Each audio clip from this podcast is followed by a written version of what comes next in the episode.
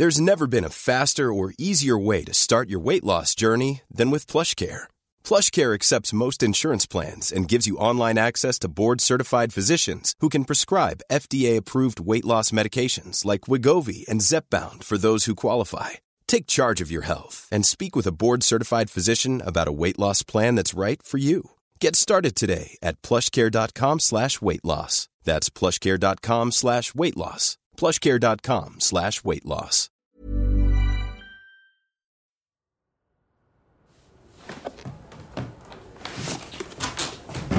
Février 2018. Des punaises de lit ont infesté le grand appartement parisien de mes parents. On a dû vider et congeler l'intégralité de ce qui contenait. Et puis, les punaises ont fini par disparaître. Il a donc fallu en quelque sorte réaménager, rapporter les affaires, défaire les sacs, reprendre les souvenirs qu'on avait soigneusement mis sous vide et les remettre à leur place. Et c'est mon père qui s'est chargé de ma chambre. Cette chambre, elle n'avait pas changé depuis mes 15 ans.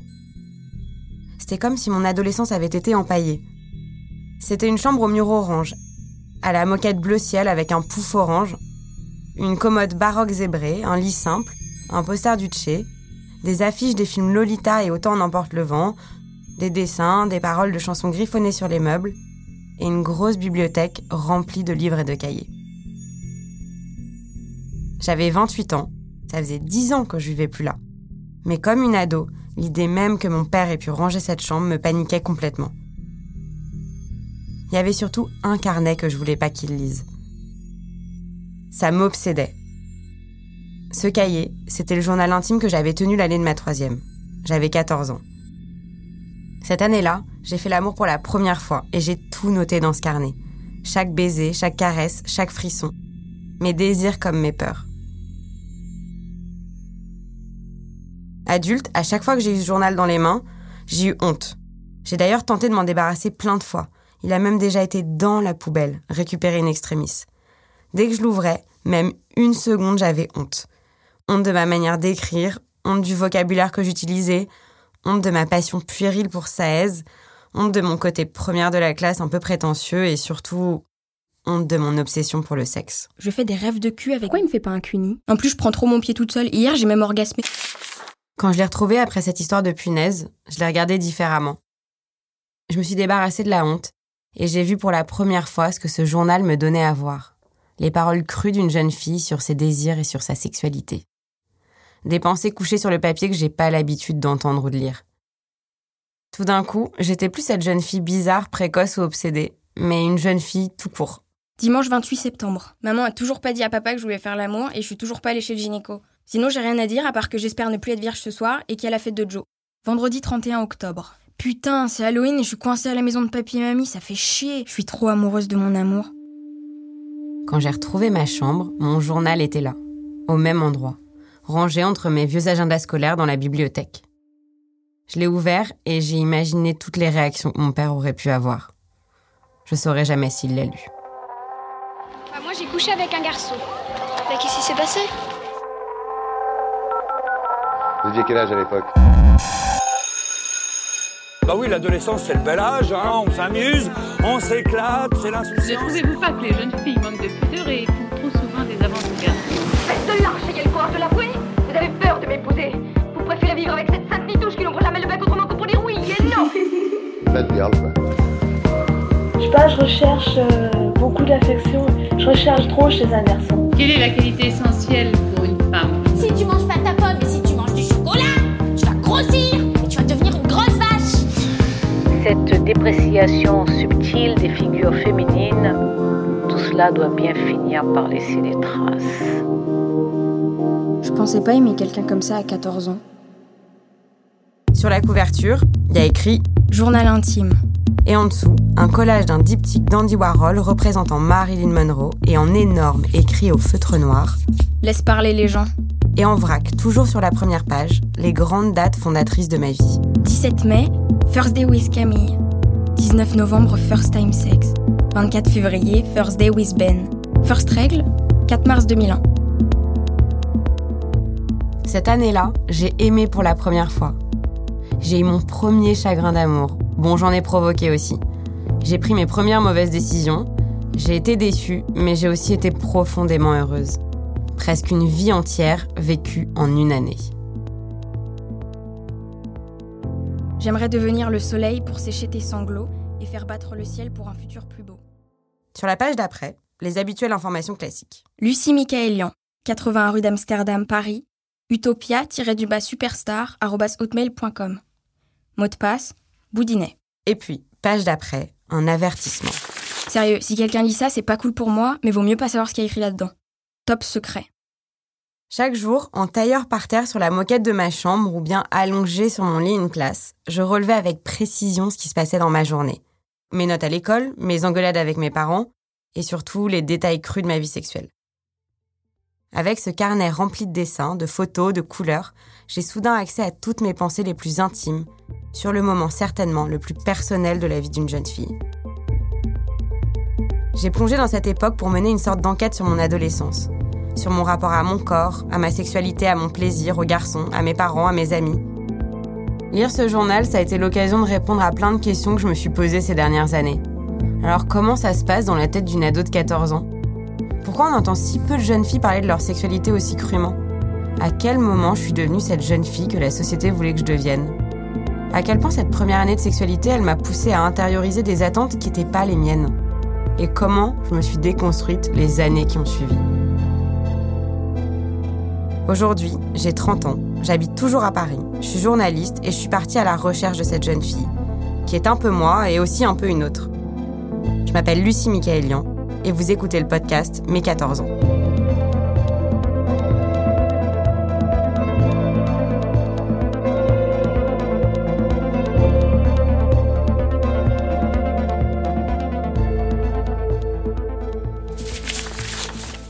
Cet été-là, j'étais partie en colo d'anglais dans un internat au milieu de la campagne britannique, à Saint-Alban dans le sud de l'Hertfordshire. J'avais donné à mes copains de colo des notes en forme de cœur. Colo en Angleterre, Romain 6 cœurs, Philippine 6 cœurs, Hugo 3 cœurs, Mathieu 5 cœurs, Ségolène 3 cœurs, Alice G 2 cœurs, Antoine 3 cœurs, Adrien 5 cœurs, Hugues 4 cœurs, Chloé 2 cœurs, Hélène 1 cœur. Ce classement de la plus haute importance, c'est le premier morceau de ma vie compilé sur ce journal. Avant cette année qui va façonner durablement ma personnalité, je laisse quelques traces de l'été qui s'achève. Sur la page d'après, Le mardi 29 juillet, le mardi 29 juillet, un post-it rose en forme de cœur avec écrit en dessous cœur de Cœur Romain. de Romain, Sniff. sniff.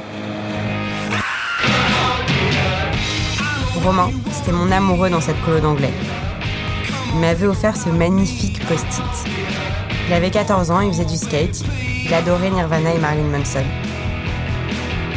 Dès le début de la colo, j'avais été claire. J'avais déjà un copain à Paris, Camille, et je comptais pas le larguer pour lui. Camille, c'était mon premier vrai copain, l'homme de ma vie quoi, et surtout le personnage principal de mon journal intime. Malgré mes avertissements, Romain était tombé super amoureux de moi. Et moi, même si je savais que ça allait nulle part, bah, j'ai passé deux semaines dans ses bras. Quand je l'ai quitté à la fin de la colo, blessé, humilié, il avait tapé dans un mur et saigné des phalanges. Il avait pleuré pendant tout le trajet de retour en bus vers Paris. C'était quand même 10 heures de route. Lundi 4 août. Merci France Télécom d'avoir pu permettre à nos hommes de douter au bruit de la ville et des klaxons, la douce sonnerie du téléphone.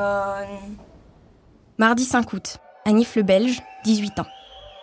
Mon fantasme avec le Belge, enfin pas qu'avec lui, mais vu que c'est le sex appeal numéro 1 de ma liste, serait qu'il me fasse un cuni me noter sur un lit en fer. Quand je pense qu'on a failli sortir ensemble. Il aura pas fallu attendre très longtemps avant que je parle de sexe. Ce fantasme de domination, de soumission, j'y pense souvent. C'est sûrement ma rêve fantasme numéro un. Les menottes, la perte de contrôle, le lit en fer qui grince. Un petit côté Fifty Shades of Grey avant l'heure. Pourtant, à l'époque, je regarde pas de porno. D'ailleurs, le seul truc un peu chaud dont j'ai entendu parler, c'est le journal du Hard sur Canal. Et bah, je l'ai jamais regardé. En fait, ces images pornographiques, je les ai puisées dans des vieux magazines porno des années 90 trouvés dans les affaires de mon père au fond d'un tiroir. Bon, bien sûr, il n'est pas au courant que j'ai trouvé ça. Ce sont des images super vintage, avec des femmes conquérantes au sexe poilu, qui m'ont vraiment énormément marqué. Du coup, il venait d'où ce fantasme de domination un peu cheap? En y réfléchissant, je pense que c'est la pub qui avait insidieusement gangréné mon cerveau d'adolescente. Dans les années 2000, plus de poils. L'esthétique porno chic vit son heure de gloire, portée par des créateurs et des marques comme Tom Ford, Gucci, Dior ou encore le fameux American Apparel. Dans les campagnes de pub, on photographie la femme comme un objet sexuel soumis, un corps nu, épilé, reluisant, à la disposition des hommes et de leurs désirs. 16 ans plus tard, j'ai 30 ans et j'oscille entre ces deux injonctions. La femme imberbe et soumise des années 2000 et la femme poilue et conquérante des années 90. Mercredi 6 août. Ah, la mer. Sur cette page, j'ai collé une photo qui n'a rien à faire là. Elle a été prise en Grèce l'été 2004, l'été d'après. Je suis sur un bateau, debout devant la mer, en deux pièces triangle bleu. C'est moi, mais avec 16 ans et quelques kilos en moins. Objectivement, quand je regarde la photo aujourd'hui, je suis mince. Pourtant, bah, j'ai 14 ans et je fais déjà régulièrement des régimes pour ressembler aux filles des magazines qui ont la taille fine. Je n'aime pas mes bourrelets. Je trouve que c'est moche de prendre du ventre pour une fille au lieu de prendre des fesses comme mes copines. J'ai l'impression qu'avoir du bide, c'est un truc de mec. J'ai les goûts de l'époque, les vêtements de l'époque, je m'achète des singles, j'ai un gros chat un peu méchant qui s'appelle Nuage, dit Nunu, j'ai un ordinateur dans ma chambre pour aller sur MSN, je traîne après les cours au McDo et j'ai la chance de partir souvent en vacances à l'étranger. Ce journal, il est représentatif de ce que j'étais. Une fille unique issue d'un milieu privilégié, qui prend des cours particuliers de maths pour entrer dans un bon lycée et qui part en vacances au soleil pendant l'hiver. J'étais gâtée mais j'ai jamais eu le sentiment d'être une bourgeoise. Mes parents étaient tous les deux issus de milieux populaires et n'arrêtaient pas de me le rappeler. Mon père était d'origine arménienne. Ses parents avaient commencé tout en bas de l'échelle sociale avant de devenir propriétaire dans le 17e arrondissement de Paris. Lui, c'était devenu un nouveau riche intello varois. Installé à Toulon, il était à la fois promoteur immobilier, urbaniste et galeriste. Il n'est plus en vie aujourd'hui, mais ça a été une personne très importante dans ma construction. Ma mère, elle, c'est une fille d'un site des Cévennes née dans la religion républicaine. Une méridionale, montée à Paris, une sorte de hippie post-68arde, très féministe aussi, qui est devenue juriste en droit des marques. Une femme drôle, parfois un peu perchée, qui aime pas cuisiner, qui adore partir au bout du monde et qui est passionnée par le tango. Mes parents étaient tous les deux très libres et indépendants. Ils habitaient dans deux villes différentes, dormaient dans deux chambres séparées, mais ils étaient toujours ensemble en couple, même s'ils s'engueulaient souvent et que je rêvais parfois secrètement qu'ils se séparent. J'étais très proche d'eux. Nos activités du week-end résumaient bien notre statut social intermédiaire. Le samedi, on déjeunait tous les trois à l'Hippopotamus Place de Clichy ou dans une brasserie bas de gamme qui empestait encore la bière de la veille. L'après-midi, mon père m'emmenait voir des expos. Le dimanche, après avoir fait mes devoirs, on allait souvent au cinéma tous les trois au Pâté Vepler. Le reste du temps, je faisais un peu ce que je voulais. C'était globalement une adolescence insouciante. Dimanche 17 août. Trois mois avec Camille. Je sors avec Camille depuis trois mois. Il a un an de plus que moi, 15 ans. Il est en seconde au lycée. C'est un grand et nous sommes amoureux. Bon, lui, il est plus puceau. Il a déjà fait l'amour avec sa première copine, une certaine Manon. Il est blond, avec une petite fossette sur le menton et les dents du bonheur.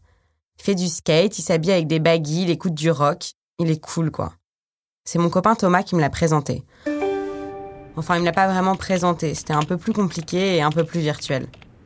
Un jour, Camille avait ajouté sur MSN, comme ça, pour voir, une adresse email qu'il trouvait drôle. Sans.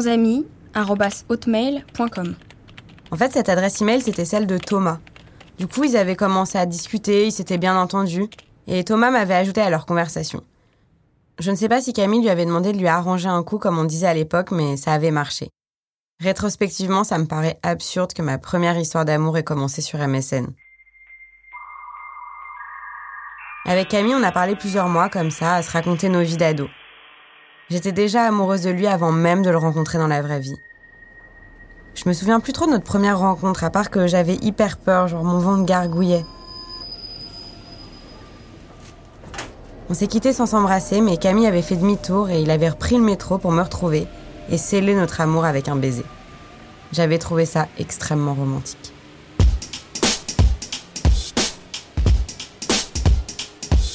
Pour séduire Camille et tous les skateurs de Paris dont j'étais à moitié amoureuse, j'ai adopté le look officiel.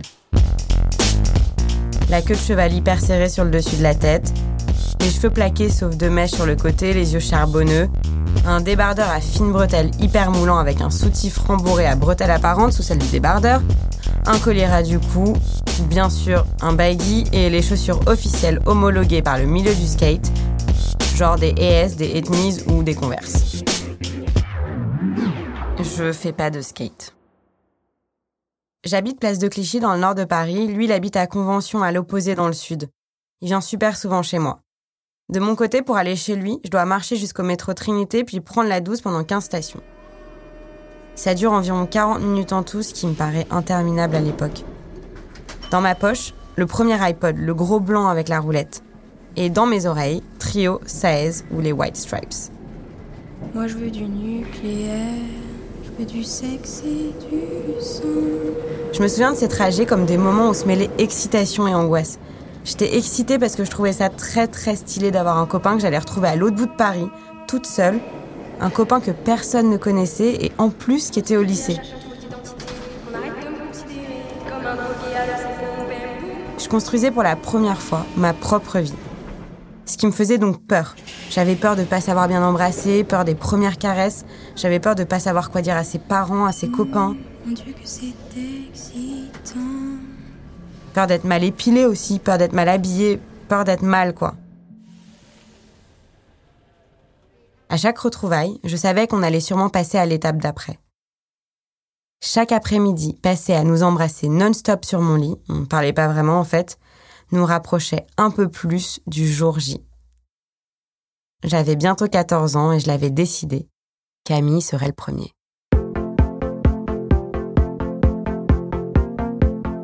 Je suis Lucie Michaelian, vous écoutez Mes 14 ans. Si cet épisode vous a plu, n'hésitez pas à le partager sur les réseaux sociaux. Pour faire connaître le podcast, mettez-nous des étoiles sur l'application Apple Podcast. Vous pouvez écouter dès maintenant l'épisode 2 et vous abonner pour suivre la série complète. Et n'hésitez pas à nous écrire contact@paradisopodcast.com. À la production, Jeanne Boisec et Louis Daboussi. Nathalie Matera est la chargée de production. Claire Cahu a réalisé cet épisode et le générique. Lucie, à 14 ans, est interprétée par la comédienne Marie Narbonne. Malik Joudi a composé la musique. Ambroise Cabri et Manu Mac sont les ingénieurs du son. Anne-Cécile Kiri a monté les interviews. Tim Dornbush a fait le mix. L'illustration est de Audrey Coupé de Kermadec. Les producteurs délégués sont Benoît Dunègre et Lorenzo Benedetti une création Paradiso.